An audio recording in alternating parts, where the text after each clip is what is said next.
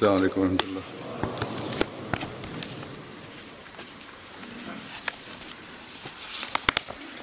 Mm-hmm.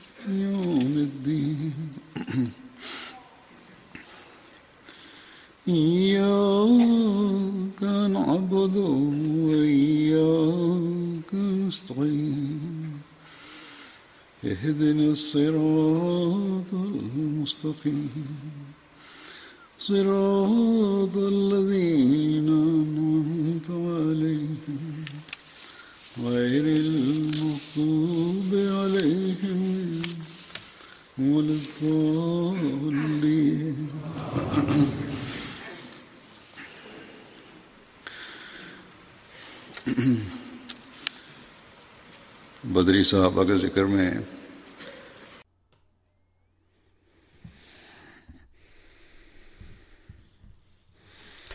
Continuando con los relatos de los compañeros Badr y los compañeros que participaron en la batalla de Badr, el primer compañero que voy a mencionar es Hazrat Utba bin Masud Uzalli.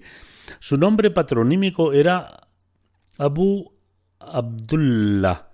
Pertenecía a la tribu de Banu Makhzum. Hazrat Utba bin Masud anhu pertenecía a la tribu de Banu Zuhra. Su padre se llamaba Masud bin Ghafil y su madre Ummi Abd binte Abd Wud. Hazrat Abdullah bin Masud era su hermano, hermano de sangre,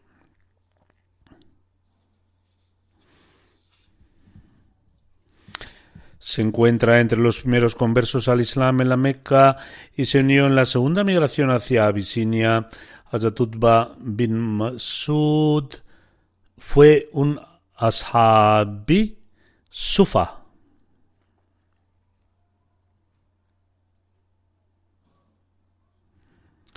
Basándose en diversas fuentes históricas, Hazrat Mirza Bashir Ahmad Sahib ha escrito los siguientes detalles en relación a la gente de Asufa. Escribe, en una esquina de la mezquita se construyó un porche que se conocía como Sufa. Esto era para aquellos muhajirin, migrantes sin recursos, que no tenían hogar. Esta gente permanecía allí y se les conocía como los Ashabus Sufa. Como tales, permanecían en compañía del santo profeta sallallahu alaihi wasallam día y noche, ofrecían oraciones y recitaban el sagrado Corán. Esta gente no tenía medios de subsistencia. El santo profeta sallallahu alaihi wasallam cuidaba de ellos personalmente y siempre que recibía un regalo o había algo en su casa, separaba una parte para ellos. De hecho, algunas veces el santo profeta sallallahu alaihi wasallam se quedaba con hambre y les enviaba todo lo que tenía en su casa. Los ansar también les brindaban su hospitalidad en la mayor medida posible y a menudo traían racimos de dátiles a la mezquita. Sin embargo, a pesar de todo, vivían en condiciones difíciles y a veces pasaban hambre. Esta situación continuó durante varios años hasta que algunos encontraron eh, trabajo debido a la expansión de Medina y otros comenzaron a recibir ayuda del National Betulmal, del Departamento de Tesorería. En otra fuente encontramos los siguientes detalles sobre estas personas. Se relata estas personas permanecían en la casa del santo profeta sallallahu wasallam durante el día y escuchaban los hadith. Durante la noche se tumbaban en el porche. El porche se llama sufa en lengua árabe, por eso se les denominó ashabe sufa. Ninguno de ellos poseían dos piezas de ropa para ponerse al mismo tiempo, de forma que una cubría la parte superior del cuerpo y la otra la inferior. Solían atarse una pieza de indumentaria a sus cuellos que les llegaba hasta sus piernas. No tenían suficiente ropa para cubrirse todo el cuerpo. Hazrat Abu Huraira anhu era uno de esos hombres piadosos. Narra entre los ashabis sufa había setenta hombres cuyas ropas no alcanzaban ni siquiera sus muslos. Cuando se cubrían sus ropas apenas le llegaban hasta las rodillas. Inicialmente su fuente de ingresos se basaba en que un grupo de ellos iba al bosque durante el día a recoger leña, la vendían y así adquirían algo de comida para sus hermanos. La mayoría de los ansar rompían ramas de palmeras y las colgaban del techo de la mezquita. Cuando la gente venía de fuera y, les veía, pensaban que estaban locos o que eran unos insensatos por permanecer sentados allí sin razón alguna, o pensaban que probablemente amaban tanto al santo profeta sallallahu alayhi wasallam que no deseaban abandonar su puerta. Si el santo profeta sallallahu alayhi wasallam recibía algún sadqa, caridad, se lo enviaba, y si recibía algo de comida, les invitaba, se sentaba con ellos y comían juntos por las tardes. El santo profeta Sallallahu solía asignar a los muhajirin y a los ansar a una o dos personas de entre los ashabi Ahle Sufa para alimentarle según su capacidad. Surgieron ocasiones en las que a veces algunos de ellos eran enviados a los muhajirin y otros a los ansar para que tuvieran una comida en la noche. Hazad bin Ubada era un compañero muy generoso y acaudalado y a veces acogía a ochenta invitados con él. Era tan rico que se llevaba hasta ochenta invitados con él por la noche y les daba de comer. Según algunas narraciones, el número de Ehle Sufa cambiaba según el momento.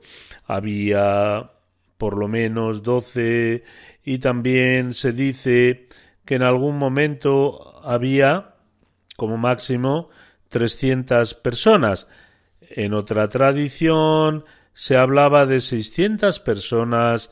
El santo profeta sallallahu alayhi wasallam sentía un gran amor por ellos. Solía sentarse en la mezquita a comer con ellos y alentaba a los demás a respetarles y honrarles. No permitía que nadie les faltara el respeto o que les deshonrara por el mero hecho de permanecer sentados allí todo el tiempo sin hacer más. El santo profeta sallallahu alaihi wasallam solía decir que estas personas simplemente permanecían sentadas allí solo para escuchar sus palabras, por lo tanto, debían honrarles, todos debían honrarles y respetarles de una manera adecuada. En una ocasión, durante una reunión de los Ahl Sufa en presencia del santo profeta, se quejaron de que los dátiles les hacían daño al estómago, dado que solo recibían dátiles para comer. El santo profeta sallallahu alaihi wasallam escuchó su queja y para consolarlos pronunció un discurso diciendo: He oído que los dátiles os han hecho daño a vuestros estómagos. ¿No sabéis que los dátiles son el alimento de la gente de Medina y la gente nos ayuda con ellos y así hacemos nosotros con vosotros gracias a ellos? Después dijo, por Dios, no ha salido humo de la casa del profeta desde hace un mes o dos. Es decir, que tanto el santo profeta wasallam como su familia solamente vivían de agua y dátiles en cualquiera de los casos. Los Ahle Sufa eran gente muy devota, a pesar de que se quejaron de comer dátiles porque les hizo daño en el estómago, no se marcharon, continuaron sentados allí con total devoción y o bien permanecían hambrientos o les bastaba comer dátiles o lo que se les diera.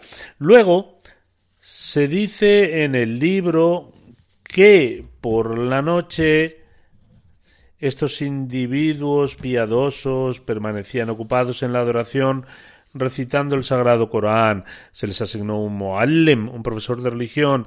Acudían a él por la noche y recitaban el Sagrado Corán. aquellos que no podían leer ni recitar el Sagrado Corán correctamente o a los que deseaban memorizarlo se lo enseñaba un muallim por la noche. Por ello, la mayoría de ellos se llamaban qaris, personas que recitan el Corán, y si se enviaba a la gente a algún lugar para la propagación, la propagación del Islam, se seleccionaba a estas personas. Una vez que habían sido versados, se llamaban qaris y se les enviaba para enseñar a otros. Más tarde, muchos de estos compañeros fueron nombrados para desempeñar cargos importantes, lo que significa que los ashabes sufa no permanecieron sentados allí, de hecho fueron nombrados para importantes puestos.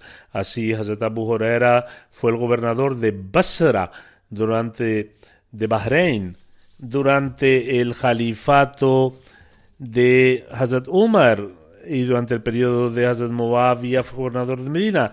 Hazrat Saad bin Abi Waqas fue gobernador de Basra y estableció las bases de la ciudad de Kufa. Hazrat Salman Farsi fue gobernador de Madain. Hazrat Amir bin Yasir fue el gobernador de Kufa.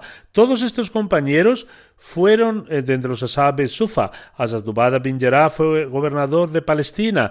Hazrat Anas bin Malik fue gobernador de Medina durante el periodo de Hazrat Umar bin Abdelaziz. También hubo un comandante entre estas personas que desempeñó un papel importante en las conquistas islámicas. Hazrat bin Sabit no solo fue un gran comandante, sino también un juez supremo durante el Khilafat de Hazrat Umar anhu.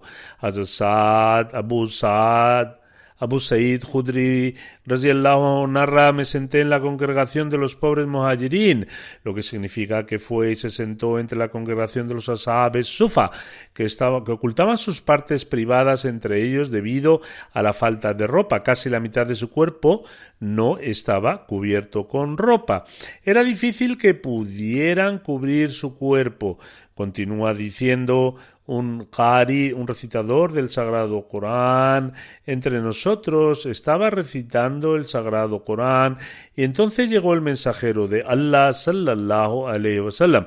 El qari detuvo la recitación cuando el santo profeta llegó, entonces el santo profeta sallallahu alayhi wasallam dijo salam, saludos de paz y preguntó ¿qué estáis haciendo? Respondimos, este Qari nos está recitando el Sagrado Corán y estamos escuchando el libro de Allah. Entonces el santo profeta sallallahu alaihi wasallam declaró, toda alabanza pertenece a Allah, que me ha otorgado a personas así en mi umma y él me ha ordenado ser paciente con ellos. Significa que el santo profeta sallallahu alaihi wasallam recibió la orden de ser tan paciente como lo estaban siendo ellos. El narrador afirma además, el santo profeta sallallahu sallam se sentó entre nosotros y para demostrar que su ser bendito era parte de nosotros, hizo una señal en forma de círculo con su mano bendita, lo que significaba que él era también uno de ellos, y luego se sentó, crearon un círculo a su, alrededor, y dirigieron su atención hacia él. El narrador dice, en mi opinión, el santo profeta sallallahu sallam no reconocía a nadie más que a mí. Es decir, el narrador dice que él fue el único al que el santo profeta Salomón reconocía y que había un gran número de personas en la reunión. El santo profeta declaró hay buenas noticias para este grupo de pobres mohayerín, porque en el día del juicio entraréis al paraíso con una perfecta luz espiritual medio día antes que las personas ricas, y este mediodía equivale a 500 años. El Mesías prometido, al-Islam, también recibió una revelación en árabe en la que se menciona a los ashabes sufa, las revelaciones que serán los ashabes sufa en ese estado. Verás sus ojos derramando lágrimas, ellos invocarán bendiciones sobre ti, ellos suplicarán, Señor nuestro, hemos escuchado a un llamador, llamando a la gente a la fe y un invocador a Allah, y una lámpara refulgente, así que nosotros hemos creído. Esta revelación del Mesías prometido al Islam se refería a algunos de sus compañeros y que a él se le otorgarían compañeros similares. El Mesías prometido al Islam declara que la gente de Sufa en tiempos del santo profeta sallallahu sallam era extremadamente honorable y firme en su fe. Su ejemplo de sinceridad y devoción es un modelo a seguir. Allah el exaltado me reveló que Él también me concederá individuos como ellos. Según Sahih Bukhari, Hazrat Utba bin Masud se encuentra entre los compañeros que participaron en la batalla de Badr, mientras que, según otros libros sobre la vida de los compañeros, como Usdul Gaba fi Marifat al-Sahaba, al-Isaba fi Tamiz, al-Sahaba al-Istiyab, fi Marifat al-Sahaba al-Tabaqatul. Se informa que él participó en la batalla de Uhud y no en la batalla de Badr. Sin embargo, en Bukhari se registra que Utba bin Masud era un compañero badri de la batalla de Badr.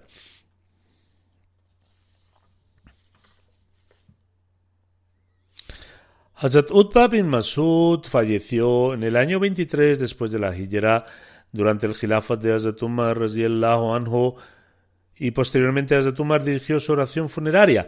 Qasim bin Abdurrahman narra que Hazrat Umar bin Khattab esperó a la madre de Hazrat Utba, Hazrat Ummi Abd, para que ella asistiera al, al funeral.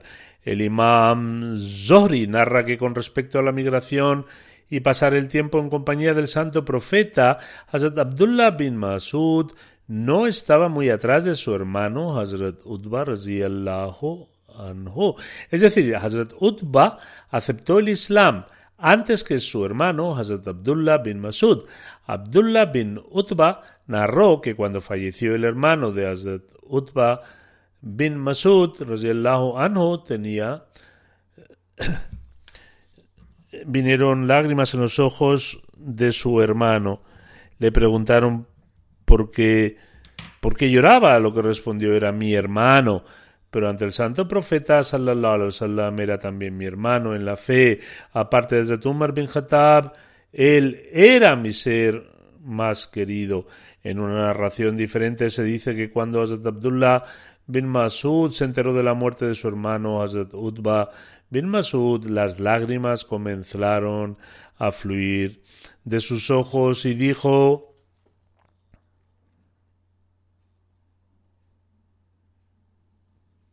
En verdad, esta misericordia de la vida nos es otorgada por Allah el Exaltado, pero es algo que el hombre no puede controlar. Es decir, todos deben fallecer, pero para las personas virtuosas se convierte en una misericordia de Dios omnipotente. Según otra narración, el Tumar bin Khattab nombró a Hazrat Utba bin Masud como Amir local. El siguiente compañero que mencionaré es Hazrat Ubada bin Samit, que era un compañero ansari. El nombre del padre de Hazrat Ubada bin Samit era Samit bin Qais y el nombre de su madre era Qut al-Ain binte Ubada. Hazrat Ubada estuvo presente durante la primera y segunda promesa en Aqaba. Era el líder, era líder del clan Banu Auf bin Hajraj, de la tribu Hajraj de los Ansar, quienes también eran conocidos como Qawaqil.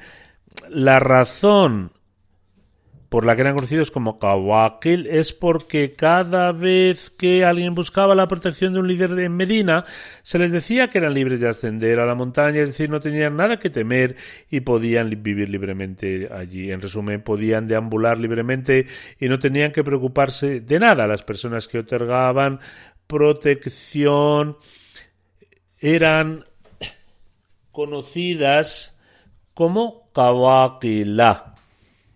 Ibn Hisham narra que cada vez que un líder de entre ellos les otorgaba protección, también les otorgaba una flecha y decía que eran libres de ir donde quisieran. Salva bin Dad, el abuelo paterno de Hazrat Numan, era conocido como Kaukel.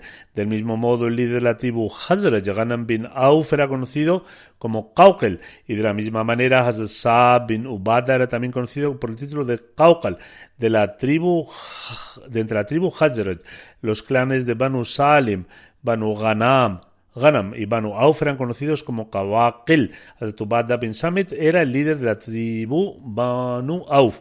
Uno de los hijos de Atubada se llama Walid, nacido de Jamila bint Abu Sa, y el nombre del otro hijo era Muhammad, nacido de Hazrat Umme Haram Milhan bin Milhan. Hazrat As bin Samit, otro compañero Badri, era el hermano de Hazrat Ubada cuando Hazrat Abu Marsad Ghanawi Cuando Hazrat Abu Marsad Ghanawi anhu emigró a Medina, el santo profeta sallallahu alaihi wasallam formó un vínculo de hermandad entre él y Hazrat Ubada anhu. Hazrat Ubada participó en todas las batallas junto al santo profeta, incluidas las batallas de Badr, Uhud, Handak. Hazrat Ubada falleció en Ramla, Palestina, en el año 34 después de la Hijra.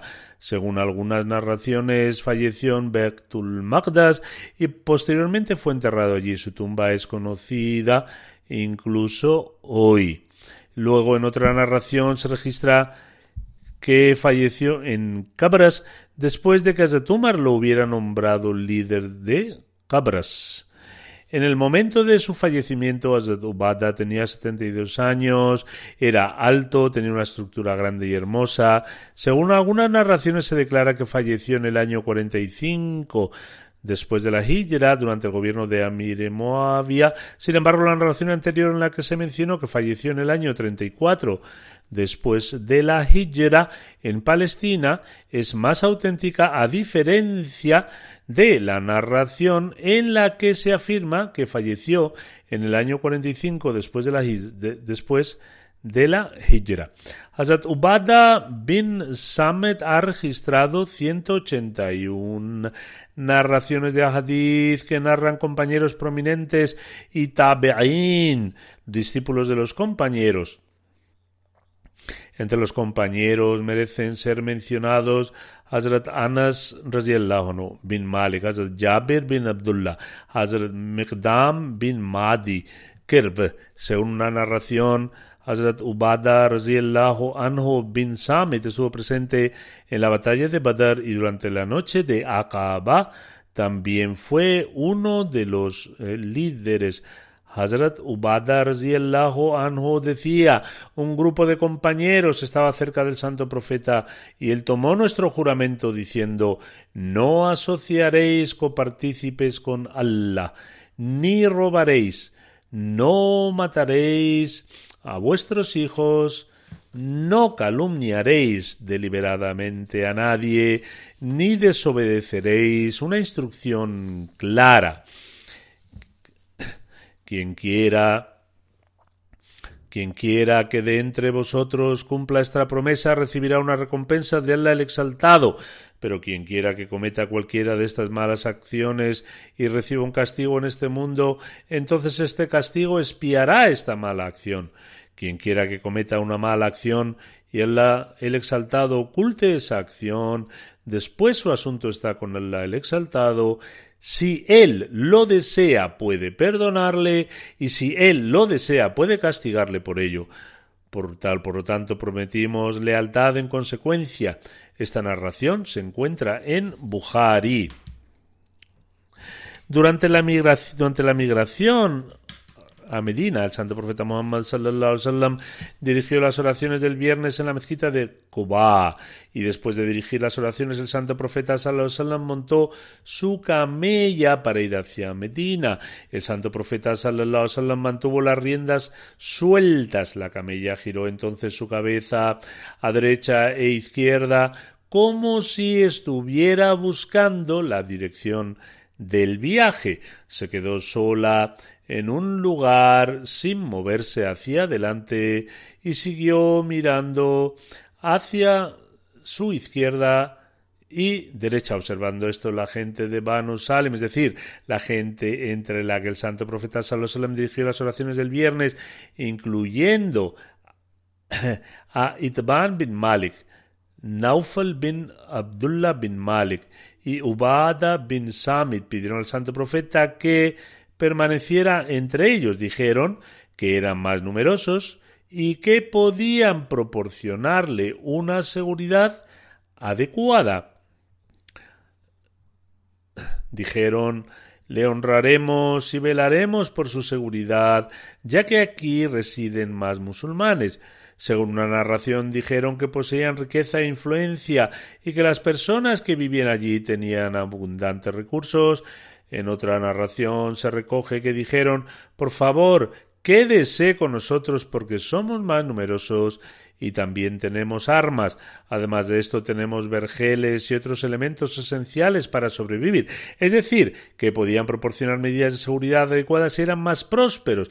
Dijeron, oh mensajero de Allah, siempre que un árabe está en peligro, teme por su vida, viene y busca protección de nosotros, el santo profeta sallallahu alaihi wasallam escuchó todas sus peticiones y recitó bienaventuranzas por ellos y luego dijo Todo lo que decís es verdad, pero mi camilla, mi camella sigue las instrucciones de Allah. El exaltado dejadla libre se detendrá donde le plazca y podrá sentarse donde le plazca. En otra narración se dice que el santo profeta sallallahu alaihi wasallam dijo mi camillo mi camella sigue el mandato divino, así que abridle el camino. Se dice que el santo profeta estaba sonriendo y dijo que Allah el exaltado derrame sus bendiciones sobre vosotros por todo lo que habéis ofrecido. La camella entonces comenzó a moverse hacia adelante. En relación con la conquista de Egipto, el autor de Seir us-Sahaba afirma durante la era del Khilafat Faruqi de Hazrat la conquista de Egipto llevó algo más de tiempo, por lo que Hazrat Umar bin Aas escribió a Hazrat Umar solicitando más apoyo. Después de esto, Hazrat Umar envió un ejército adicional de cuatro mil soldados y Ubada fue designado líder de mil soldados. Además, en sus respuestas, Hazrat Umar escribió que cada uno de los líderes del ejército que era equivalente a mil soldados. Cuando el ejército llegó a Egipto, Azetamar bin As reunió al ejército y pronunció un discurso inspirador. Luego llamó a Azetamar Ubada, Ubada y pidió su lanza. Azetamar bin As se quitó su turbante y poniéndolo sobre la lanza se la confió, diciéndole que esta es la bandera del comandante en jefe y tú eres el comandante en jefe cuán grande es Dios que en el primer ataque que fue lanzado fueron capaces de conquistar la ciudad. Después de la conquista de Damasco, Abu Obada bin Jarrah llegó a Homs y el pueblo de Homs firmó un tratado con él. posteriormente nombró a Zatubada bin Samit Ansari para supervisar a Homs y se dirigió hacia Huma. Zatubada bin Samit partió entonces hacia Lazquilla, que es una ciudad costera de Siria. Los habitantes de la ciudad se enfrentaron entonces a los musulmanes. Había una gran puerta que solo se abría con la ayuda de varias personas. Hazrat Ubada sacó su, a su ejército fuera de la ciudad y les ordenó cavar trincheras tan profundas que una persona a caballo pudiera esconderse, es decir, era una trinchera larga. Los musulmanes se esforzaron mucho en cavar las trincheras. Cuando terminaron de cavar, aunque quedaba algo de, luz del día, fingieron irse a Om. Sin embargo, cuando cayó la noche volvieron las trincheras que habían cavado. La gente de Lazquilla asumió erróneamente que el ejército musulmán se había retirado. Al amanecer abrieron la puerta y salieron con su ganado. Los musulmanes aparecieron de repente y al verlos la gente de Lazquilla se asustó. Los musulmanes los ataron, los atacaron y entrando a la ciudad por la puerta conquistaron la zona Hazad Ubada entró en el fuerte y ascendiendo la muralla del fuerte proclamó el takbir es la, alabó la grandeza de Dios. De entre los cristianos que vivían en la Esguía, una tribu emigró hacia Yesid y desde allí buscaron protección para su regreso seguro a su tierra. Al principio temían por sus vidas y huyeron, pero más tarde pidieron permiso para regresar a sus hogares. Así, tras pagar el impuesto, se les devolvió la tierra con la condición de que proporcionaran una parte de su producción. Con esta condición se les devolvió la tierra y su lugar de culto y se les permitió practicar las adoraciones según sus creencias en los templos que ellos tenían para este propósito. Por orden de Azatubada, los musulmanes construyeron una mezquita que fue ampliada posteriormente. Azatubada, junto con el ejército musulmán, llegó a una ciudad cerca de la costa llamada Balda y conquistó la ciudad. Esto estaba a dos farsaj, lo que equivale a seis millas del fuerte de Jabala. Azatubada entonces conquistó muchas otras ciudades, incluyendo Antartus, que está situado en la costa de Siria. Además, Aztubada bin Samit conquistó las ciudades de Lazkia, Balda y Antartus de Siria. En una ocasión, el santo profeta Muhammad sallallahu alayhi wasallam designó a Hazrat Ubada para supervisar los fondos de Sadaqat, de la caridad. El santo profeta Sallallahu le aconsejó que siempre temiera al exaltado, no fuera que en el día del juicio apareciera en un estado cargado con un camello, camello balando, o cargando con una vaca balando, o una cabra balando. En otras palabras, se le advirtió que no actuara de manera deshonesta y se le advirtió contra la falta de salvaguardar el sadqa, el dinero entregado en caridad. En aquellos días la caridad que se recogiera en forma de camellos, vacas, cabras, etcétera, por lo que se le aconsejó que se asegurara de que esta caridad se distribuyera adecuadamente y se cuidara cuidadosamente. De lo contrario, estos mismos animales aparecerían como una carga para él en el día del juicio. Al oír esto, Azetubad bin Samet dijo por él que ha enviado al santo profeta sallallahu alaihi wasallam con la verdad, ni siquiera supervisaría a dos personas, porque mi condición es tal que no puedo soportar ningún tipo de carga. Por lo tanto, es mejor para mí no ser designado. Durante la vida del santo profeta sallallahu alaihi wasallam, los cinco compañeros de entre los ansar que compilaron el Corán son Hazrat Muaz bin Jabal, Hazrat Ubada bin Samit, Hazrat Ubay bin Qab, Hazrat Ayub Ansari, Hazrat Abu Darda. Después de la conquista de Siria, Yazid, Yazid bin Sufyan escribió a Hazrat Umar y le informó que la gente de esta zona necesitaba un maestro que pudiera enseñarles el Sagrado Corán e impartirles el conocimiento de la fe. Con posterioridad, Hazrat Umar envió a Hazrat Moaz, a Tazubada, a Abu Darda. Hazrat Ubada viajó a Palestina y se quedó allí. Yonada relata que cuando conoció a Hazrat Ubada lo encontró extremadamente versado en la religión, en otras palabras, era un gran erudito.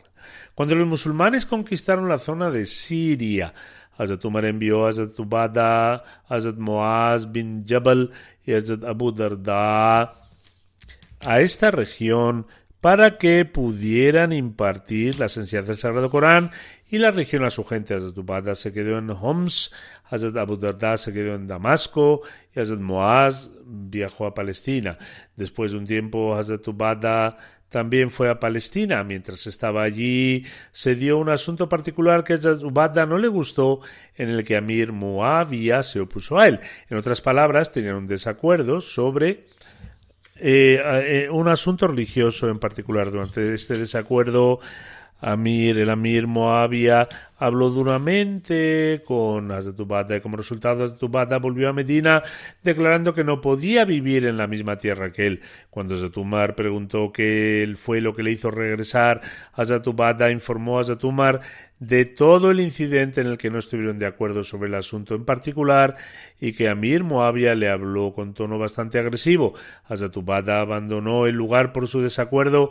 Hazrat Umar le dijo que debería regresar ya que Allah el exaltado haría que un territorio sin su presencia o de personas como él caería en la ruina. En otras palabras, era necesario que los compañeros del santo profeta sallallahu alaihi wasallam y sabios eruditos de la religión estuvieran presentes allí. De lo contrario, sería muy desafortunado para esa tierra. Era imperativo que regresara a Zatumar también escribió una carta oficial a Amir Muawiyah declarando que no tenía ningún derecho a oponerse a Hazrat Ubada en ningún asunto religioso. Debía escuchar lo que decía, ya que lo que expresaba era correcto. Hay otros muchos detalles y relatos en relación a Hazrat, Ubada que voy a seguir compartiendo en el próximo sermón del viernes, ya que son bastante largos y requieren más tiempo.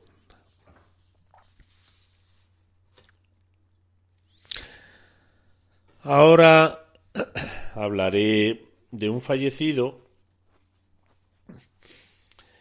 y también dirigí su oración fúnebre. El cuerpo, el cuerpo está presente aquí. El funeral es del respetado Taher Ari quien falleció en el Reino Unido el 26 de agosto después de sufrir una enfermedad muy difícil y dura. A Allah pertenecemos y a él volveremos. Sufría de cáncer y soportó esta enfermedad con gran paciencia y firmeza. Trabajó como funcionario del gobierno sirviendo en un alto puesto. Después de jubilarse, lo nombré presidente de la Fundación Fazle Umar hace unos años. Por lo tanto, estos días trabajaba como presidente de la Fundación Fazle Umar y trabajaba para la Jamaat. El respetado Tahir Ahmad Sahib nació el 13 de febrero de 1952. Su familia era originaria de Salcot, sin embargo, más tarde se mudaron a Sargoda. El respetado padre de Tahir Adri Sahib, el respetado Chodri Muhammad Yar Arif Sahib, era un misionero de la comunidad. Su padre tuvo la oportunidad de servir en el Reino Unido como misionero y sirvió como imam adjunto de la mezquita de Londres y también como naib wakilut tabshir en Tehrik Jd Rabwa. Maulana Muhammad Yar Arif fue un excelente orador y considerado entre los mejores eruditos de la Jamaat. El respetado Muhammad Yar Arif Saeb, junto con Molana Abdurrahim Nayer Saeb, presentó a la comunidad Ahmadía en la sesión anual de la Liga Musulmana del 23 de marzo de 1940, en la que se aprobó la resolución de Pakistán. Por tanto, por lo tanto, este fue un momento histórico en el que tuvieron el honor de ser parte. La madre de Tahir Ali Saeb fue la respetada Inayat Suraya Begum y su abuelo era Hazrat Chaudhry Ghulam Hussain Bhatti Saeb, quien era un compañero del Mesías prometido al Islam. Tahir Arif Sahib era una persona muy intelectual y tenía una gran pasión por el aprendizaje. Era un escritor muy experimentado y también poeta. Es autor de varios libros y dos libros que contienen una colección de sus poemas, dos de ellos muy populares, uno en, idioma urdu y otro en panjabi. Además hay otros dos libros notables. El primero está en inglés sobre la vida del santo profeta sallallahu y el otro sobre eh, Pakistán titulado Pakistán Manzal Manzal.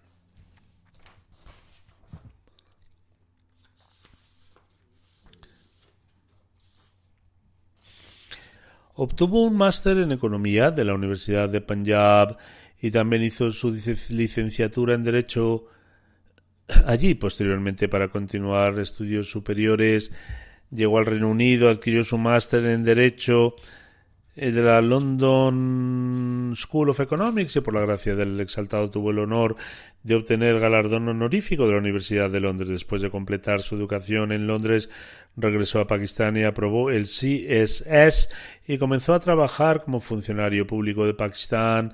Por la gracia de Allah el exaltado continuó progresando en este campo y llegando al puesto de inspector general de la policía. Alcanzar esta posición, incluso después de que se promulgaran las leyes contra los Ahmadis en Pakistán, demuestra sus habilidades extraordinarias. Además de servir en el Departamento de Policía de Pakistán, también trabajó en la FIA, Agencia Federal de Investigación, y en la Oficina de Inteligencia de Inmigración cuando vivía en el Reino Unido como estudiante, siguiendo las instrucciones del Jalifa Masih IV, también tuvo la oportunidad de ayudar a Chaudhry Rashid Sahib, autor de varios libros para niños en inglés. Le ayudó mucho en este trabajo. Por la gracia de Allah el Exaltado, tenía una gran pasión por leer los libros del Mesías prometido, alayhi salam.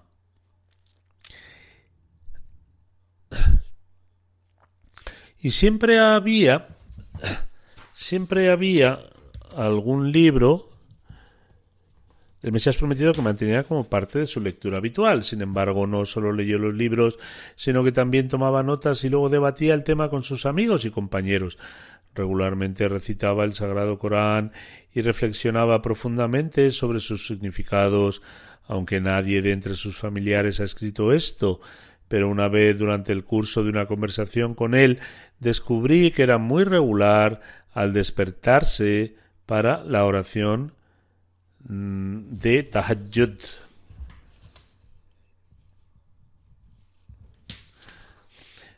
Donde quiera que se encontrase durante los años de su empleo en Pakistán, siempre estaba listo y dispuesto a servir a la Yamaat. Era una persona extremadamente valiente y, como he mencionado, por la gracia de él el exaltado, poseía un gran conocimiento tanto en estudios religiosos como seculares y era muy inteligente.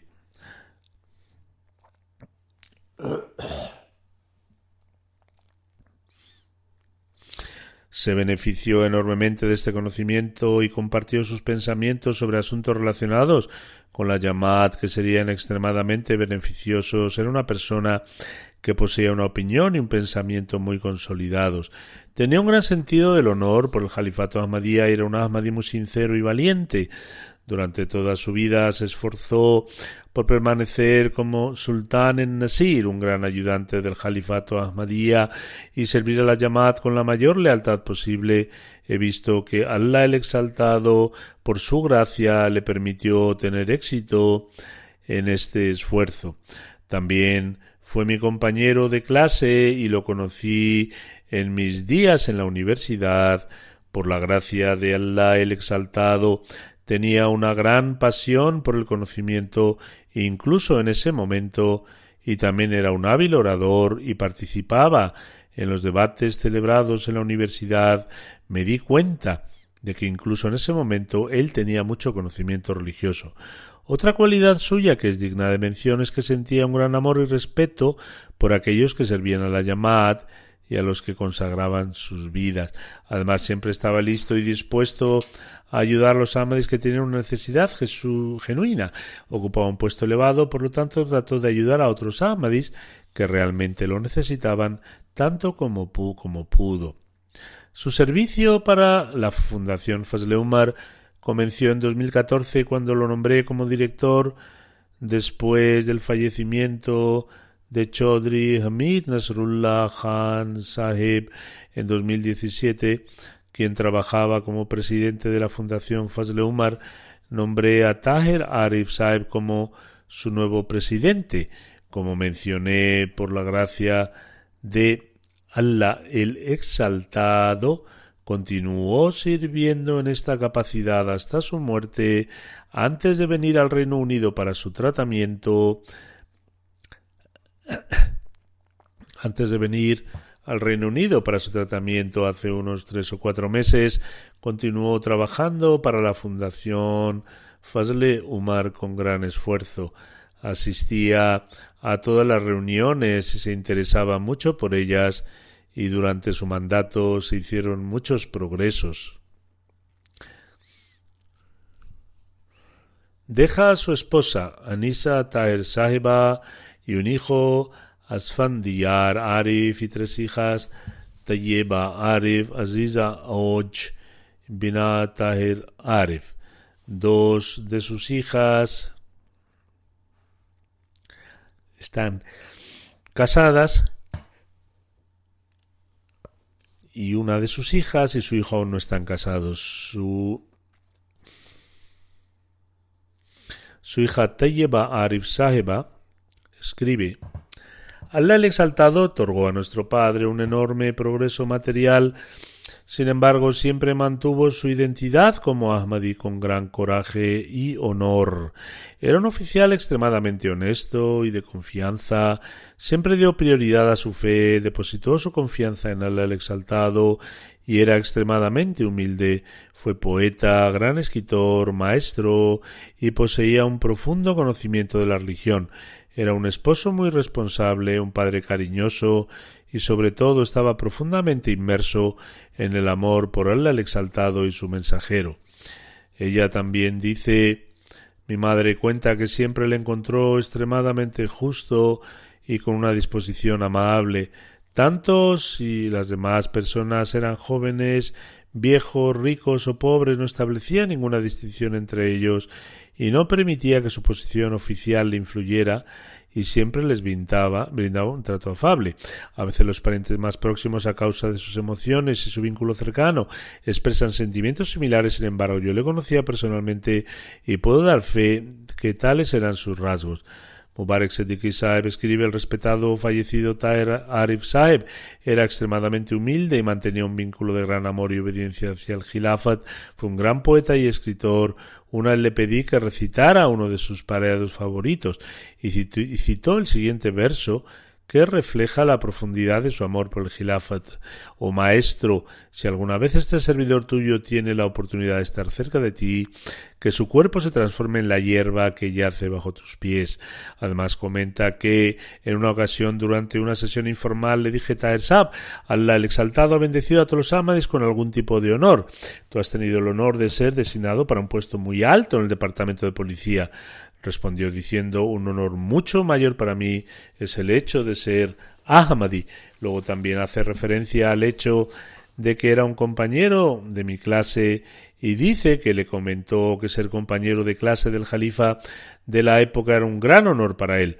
Su padre, el respetado Molana Muhammad Yar Arif Saeb, le envió a Rabova para continuar su educación en una de las universidades.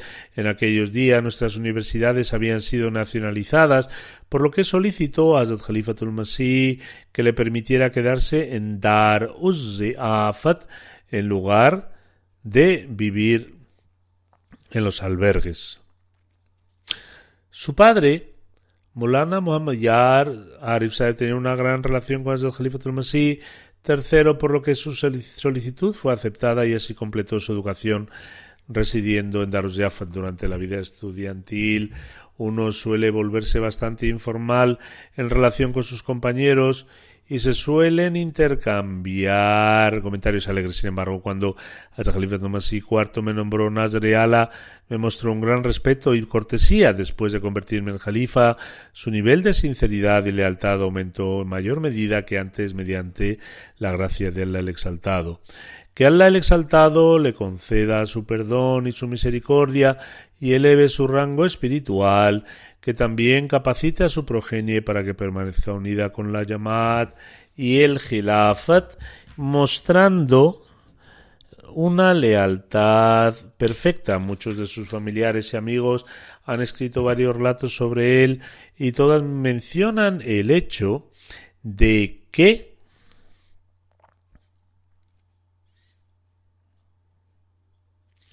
y todos mencionan el hecho de que mediante la gracia de Allah el Exaltado era una persona extremadamente humilde y erudita. Después de las oraciones del viernes dirigiré su oración fúnebre. El funeral está aquí presente, por lo que después de las oraciones, inshallah, saldré y dirigiré su oración fúnebre. Se pide a todos que dispongan las filas para orar dentro de la mezquita.